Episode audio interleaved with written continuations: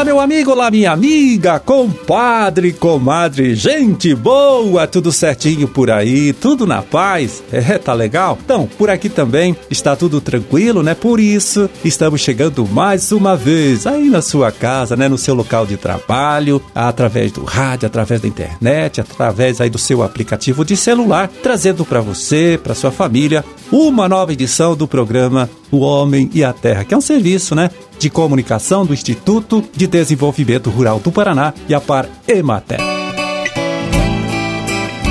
É aqui na produção e apresentação, mais uma vez em conversando com você, estou eu, Amarildo Alba, trabalhando com apoio, com ajuda importante do Gustavo Estela, ali na Sonoplastia. Hoje, né, 13 de janeiro de 2023, terça-feira, de lua crescente, dia do juiz de menores, e para as suas orações eu já conferi aqui no nosso almanaque da igreja, vai lá note, é dia de Santa Genoveva. Bom, e começamos aqui falando mais uma vez do Prêmio Queijo Paraná, que vai premiar os melhores queijos, né? Produzidos aqui em nosso estado. Um trabalho bonito aí feito através de parceria entre a FAEP Senar Paraná e o IDR Paraná. Claro, com a colaboração aí de umas três dezenas de outras instituições ligadas à cadeia produtiva da bovinocultura de leite, também aqui no Paraná. Então, olha, podem participar deste primeiro prêmio Queijo Paraná pequenos, médios e grandes produtores de queijos e também laticínios, né? Indústrias aqui do nosso estado, claro, porque o concurso é estadual. As inscrições é, começaram a ser aceitas em 1 de setembro, agora do último ano, e vão até o dia 1 de março, né? Março agora que vem.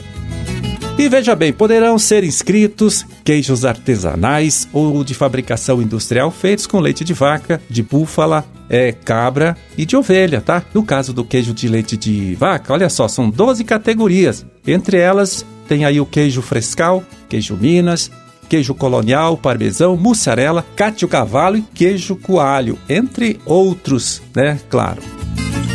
Para conhecer direitinho, viu? Se ficou interessado, hein? Para conhecer direitinho o regulamento deste primeiro prêmio Queijo Paraná e até fazer a sua inscrição, acesse o site aqui do nosso Instituto, Instituto IDR Paraná, que é, vai lá, anote, www.idr.pr,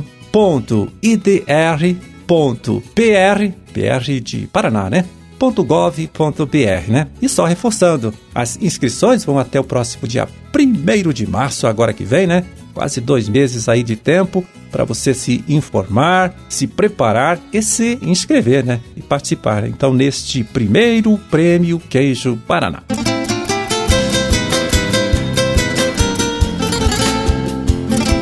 Pois é, a grande variação de clima, também de solo aqui do nosso estado tem contribuído, né? Legal aí, com o desenvolvimento de várias culturas frutíferas. Temos então, segundo aí os nossos técnicos, cerca de 36 espécies cultivadas de forma comercial, bastante, hein? Das quais 18 delas pesquisadas ou orientadas aqui por técnicos do Instituto, Instituto IDR Paraná. Bom trabalho de campo, né? Lá diretamente com os é, produtores, com os é, fruticultores, toda ação extensionista hoje é coordenada pelo agrônomo Eduardo Augustinho dos Santos. Ele que agora chega aqui para contar para a gente, né? Falar um pouquinho desse trabalho então realizado pelos profissionais aqui do Instituto neste último ano que passou, né? Este ano aí de 2022. Vamos ouvir? Conta pra gente, Eduardo. Uma das coisas que o programa se destaca foi o número de eventos. Foram 378 eventos, movimentando mais de 3.408 pessoas. E o programa sem repetição atendeu no estado 8.295 pessoas que estão na atividade de fruticultura, né? Seja mulher, seja filho, seja jovem, né? O quilombola. Então, nas diferentes categorias de grupos, a fruticultura esteve presente no estado do Paraná e houve uma capacitação de 282 técnicos no estado, seja público, seja da iniciativa privada, e atuamos em 100 165 municípios. Temos equivalente técnico, aquele pessoal que nós fosse contar apenas dedicando aquela atividade, no estado temos apenas 41 equivalente técnico, muito pouco, por sinal, pela importância da fruticultura que movimenta mais de 2 bilhões de reais e temos uma demanda muito grande, né? Temos grandes desafios pela frente, tanto questão mercadológica onde muitas vezes o espaço é a briga comercial, não por falta de produção no estado do Paraná. Só para vocês terem uma ideia, a Ceasa Paraná, por exemplo, para nós abastecermos a Ceasa em cultura no Maracujá, nós necessitamos 245 hectares. Nós temos 1.300 hectares e não atendemos a nossa indústria, buscar mercadorias de fora, de outros estados. Então nós temos que avançar tanto do ponto de vista comercial, como temos que avançar também do ponto de vista produtivo. Melhorar nossa produtividade, principalmente para os nossos agricultores, onde permite ter maior rentabilidade. Por exemplo, na cultura da pitaia, um alqueire de pitaia muito bem estruturado, muito bem instalado, equivale a 25 alqueires de soja. Então é uma oportunidade na fruta para você poder ampliar e expandir. O grande destaque que nós temos são as vitrines. As vitrines, você pega a vitrine da Lapa com um público excepcional, chegando tanto jovens, produtores, conhecer a fruticultura tropical, local de excelência, onde o IDR teve presente na capacitação, seja na poda, seja na condução, seja trazendo novas alternativas para o agricultor, em termos de fruticultura temperada, onde estão o pêssego, a maçã e outras coisas. Também a maçã, você pega Palmas, é um polo interessante de produção, aonde tenta se buscar uma recuperação dessa cultura. Então, tem alguma coisa em andamento, alguma coisa boa em andamento, inclusive a Associação Brasileira de Produtores de Maçã, né, que o pessoal está lá é, fazer um trabalho buscando reativar essa atividade no, no local, né? Então isso é uma, uma, questão bastante importante. Eu acho que tem muita coisa para discutir para 2023, 2024, nos organizar 2025. A fruticultura não é uma cultura anual, é uma cultura que pensa -se de médio a longo prazo. Temos mercados a ser ganhos e temos que buscar ter uma saúde melhor esperamos que a população brasileira tenha condições de ter uma renda melhor. Se a população tiver uma renda melhor, nós temos um mercado interno enorme e vai faltar fruta se nós melhorarmos nossa renda, nossa população. Você ouviu aí o agrônomo Eduardo Augustinho dos Santos, extensionista, coordenador do projeto Fruticultura aqui do IDR Paraná. Ele que falou das principais ações realizadas pelo Instituto, né, junto aos fruticultores nesse último ano que passou, né, o ano de 2022.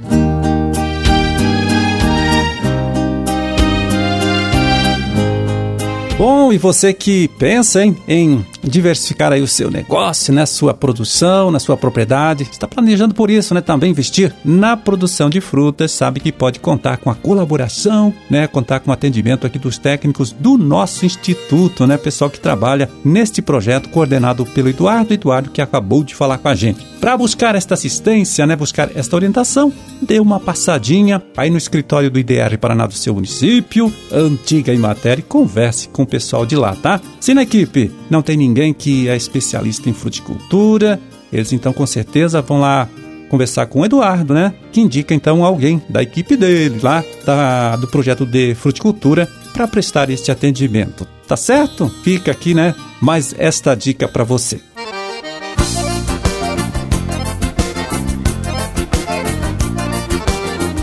E vamos pegar aqui o relatório da Ciasa Paraná para saber como fechou o mercado né, das principais olerícolas produzidas aqui em nosso estado nesta época do ano. Vamos passar para você os preços médios praticados agora, né, nesse finalzinho de dezembro.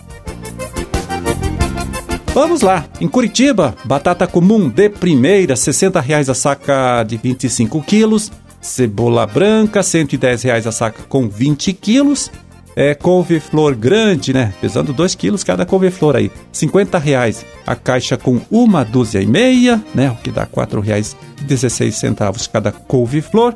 E o alho poró, 7 reais o maço com 4 unidades. Na Seasa de Foz do Iguaçu, mandioca de mesa, né? O aipim, é 60 reais a caixa com 20 quilos. Alface crespa, também alface lisa, 37 reais a caixa com 7 quilos que dá aí R$ 5,28 o quilo da alface, né? E pepino japonês, 90 reais a caixa com 20 quilos, R$ 4,50 o quilo, então, é do pepino aí japonês.